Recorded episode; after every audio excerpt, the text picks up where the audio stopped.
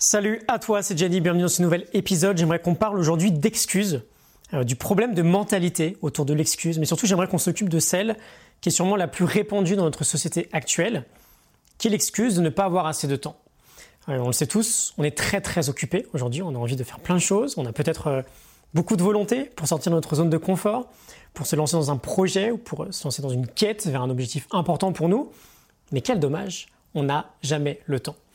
On va revoir quelques principes qui me semblent essentiels autour de la responsabilité, autour du choix, et on verra comment arrêter de se plaindre qu'on n'a pas suffisamment de temps, euh, comment regagner du temps très concrètement chaque jour. Il y a des petits trucs qu'on peut tous faire et qui parfois peuvent nous faire gagner jusqu'à plusieurs heures chaque jour.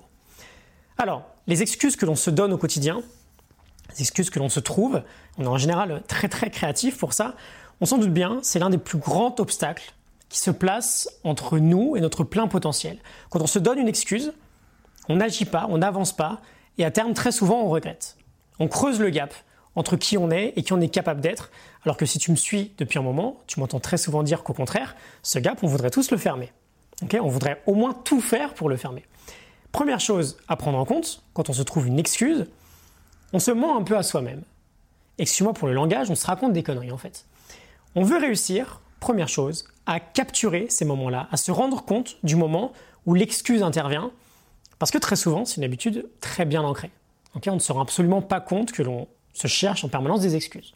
Ce qu'on peut faire, c'est commencer par faire un petit audit de son propre langage, et plus particulièrement remarquer les moments où on se dit je ne peux pas, je ne peux pas, blablabla, je ne peux pas plus l'excuse. Euh, je ne peux pas faire du sport ce matin parce qu'il pleut. Je ne peux pas manger sainement ce midi. Je ne peux pas commencer ce projet. Je ne peux pas changer de job. Je ne peux pas, etc., etc. La réalité, c'est que le verbe pouvoir, ici, n'est pas très bien utilisé. Euh, on a une sorte d'abus de langage, en fait, qui nous dessert. Pouvoir, la définition, c'est avoir l'habilité de, ou avoir la capacité de. Mais si je reprends mes exemples, j'ai la capacité de faire du sport, j'ai la capacité de manger sainement, j'ai la capacité de commencer ce projet-là.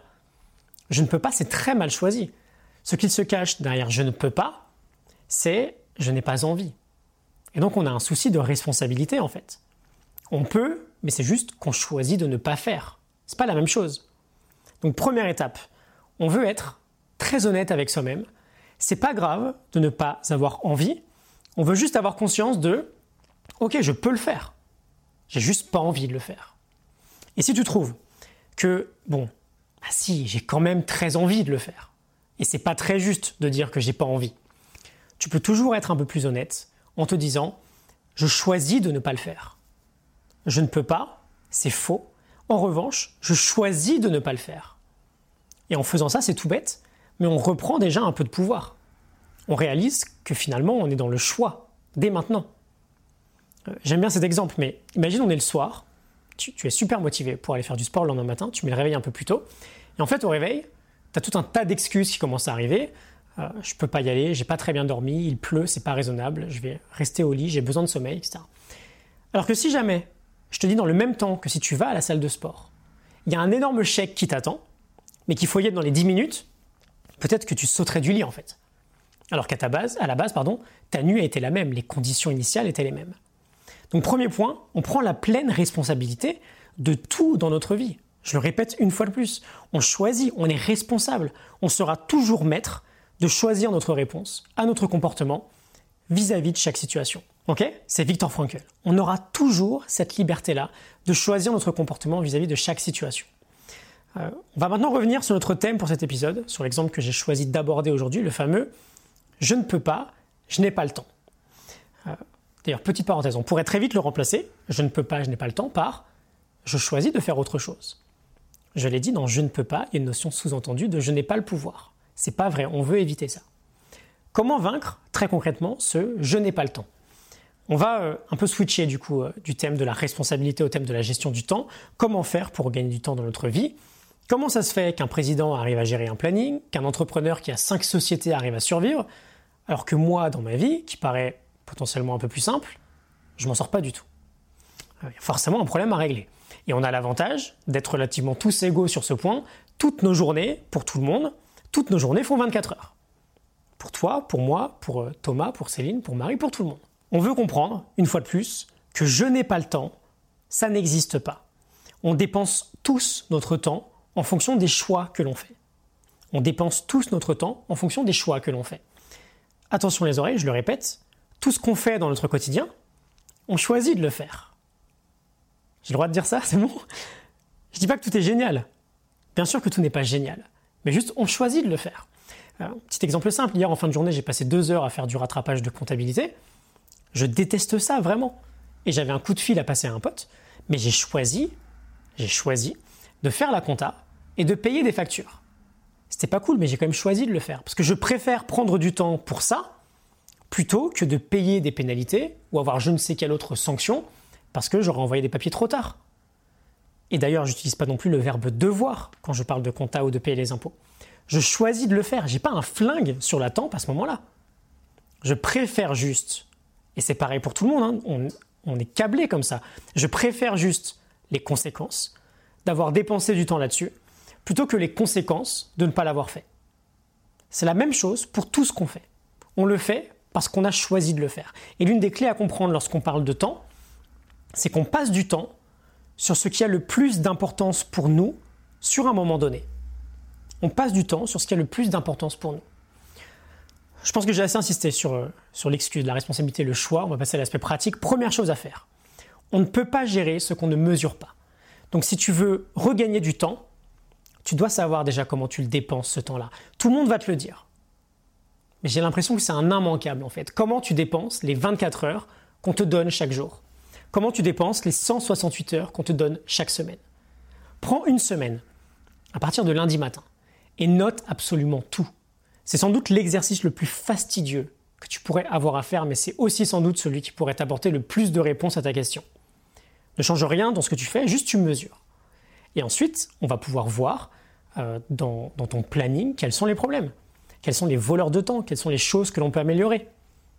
Une fois que tu as fait ce tracking, tu devrais avoir une idée relativement euh, correcte de combien d'heures chaque semaine tu passes sans t'en rendre compte sur tout ce qui te dérobe du temps dans ton quotidien. Je parle par exemple d'Internet, euh, de télévision, de YouTube, de Netflix, des réseaux sociaux, des réunions, des appels téléphoniques, de l'email, du smartphone. Je fais une grosse parenthèse, il faut bien comprendre, je le répète souvent, que tout ce qui touche au digital aujourd'hui et à l'addiction qu'on a pu développer avec tous nos écrans, ce n'est pas un accident, c'est volontaire. Il y a un énorme marché qui s'appelle le marché de l'attention, qui pèse un paquet de milliards de dollars. On a des milliers d'ingénieurs qui travaillent chaque jour, qui sont derrière chacun de nos écrans, qui travaillent chaque jour pour nous rendre addicts à nos produits, parce que plus on passe du temps dessus, plus il y a de l'argent qui est tiré derrière. Et résultat aujourd'hui, on se lève avec le smartphone, on va aux toilettes avec, on se couche avec, on l'emmène partout, on l'active des centaines de fois par jour. Euh, moi-même qui fais super attention à ça, ma moyenne est de 55 activations par jour. Quand on manque de temps, c'est dans ce genre de trou qu'on veut commencer à regarder. Euh, donnée très intéressante, d'ailleurs, il y a des études pardon, qui montrent, et c'est pas étonnant, je te mettrai un lien euh, dans la description, qu'on a tendance à sous-estimer d'au moins 50% le temps passé derrière chaque écran parce qu'on perd complètement cette notion du temps. Donc si tu as pour mission, par exemple, de libérer une heure par jour, mais qu'aujourd'hui tu penses ne même pas avoir 5 minutes pour toi, c'est une bonne idée de commencer ici. Très honnêtement, je suis convaincu qu'en moyenne, si on consultait moins son smartphone pour des choses inutiles, si on ne passait pas autant de temps devant des émissions pas forcément hyper enrichissantes à la télé ou sur des chaînes d'information, si on faisait un peu plus attention au temps que l'on dépense inutilement sur Internet, c'est pas une heure qu'on pourrait libérer. C'est peut-être deux heures, c'est peut-être trois heures. J'ai même vu plus que ça autour de moi. J'ai vu plus que trois heures par jour. Et je ne dis pas, attention, hein, qu'on soit bien clair, qu'un peu de distraction euh, d'Internet, de smartphone, de Netflix euh, de temps en temps, je ne dis pas que c'est mal, pas du tout. Mais peut-être que la quantité aujourd'hui est complètement disproportionnée. D'autant plus lorsqu'on se plaint de ne pas avoir le temps. Et encore une fois, ce n'est pas vraiment notre faute. On subit en quelque sorte ces processus addictifs. Mais quand on en a conscience, à la fin, on est quand même maître, on peut choisir. Euh, je vais m'arrêter. Le point essentiel que je voulais te partager finalement, c'est cette idée du choix. À la fin, le choix nous revient. On a toujours le choix, même quand on pense ne pas l'avoir. Et donc, bah, par définition, les excuses n'ont pas lieu d'être. Et en ce qui concerne le temps, personne ne le fait, mais j'ai cette certitude absolue, ça a tout changé pour moi. Et j'ai cette certitude absolue que si on prenait juste tout le monde, on prend juste une semaine, une semaine de notre vie, et on note minutieusement ce qu'on fait chaque heure de notre temps, même si c'est super fastidieux, on aurait la vérité en face de nous. On verrait que, alors ok, je me rends peut-être pas compte, mais dans une journée en moyenne, je suis une heure sur YouTube, je suis quatre heures devant le smartphone, je suis deux, heures pardon, devant la télé. Et rien que de réduire de moitié ces chiffres-là, donc ça ferait toujours plus de trois heures sur des écrans, on n'est pas en train de tout supprimer, rien qu'en réduisant de moitié, on gagne trois heures par jour. Aussi fou que ça puisse paraître. Et imagine, imagine on n'en gagne que deux. On gagne que deux heures par jour. Deux heures par jour, à la fin de notre vie, c'est huit années. Deux heures par jour, c'est huit ans. C'est huit années de gagner à la fin de notre vie. En un mois, deux heures par jour, c'est 60 heures. Presque deux semaines de travail à 35 heures. Imagine tout ce qu'on peut faire en deux semaines de 35 heures. Gagner chaque mois. À la fin de l'année, ça fait presque 20 semaines de 35 heures. C'est énorme. Donc voilà, on met de la conscience sur tout ça, on met de la clarté, on met des chiffres sur papier. C'est peut-être l'exercice qui vaut le plus le coup parmi tous ceux qu'on pourrait être amené à faire dans notre vie. Ok? Et bien sûr, on arrête les excuses. Je te laisse là-dessus. J'espère que ça te parle, ça t'inspire. Un petit like, si jamais c'est le cas, un petit euh, message, ça fait toujours plaisir. Je te mets un lien en description pour t'abonner à mes mails privés, formation continue que j'envoie chaque matin avec une leçon pour fermer ce gap entre ton toi actuel et ton meilleur toi possible. Euh, chaque mail passé est manqué, donc euh, n'hésite pas rejoindre le plus vite possible. Je te laisse réfléchir à ces notions autour du choix, autour du temps. Et je te retrouve très vite pour un prochain épisode. Excellente fin de semaine à toi. Salut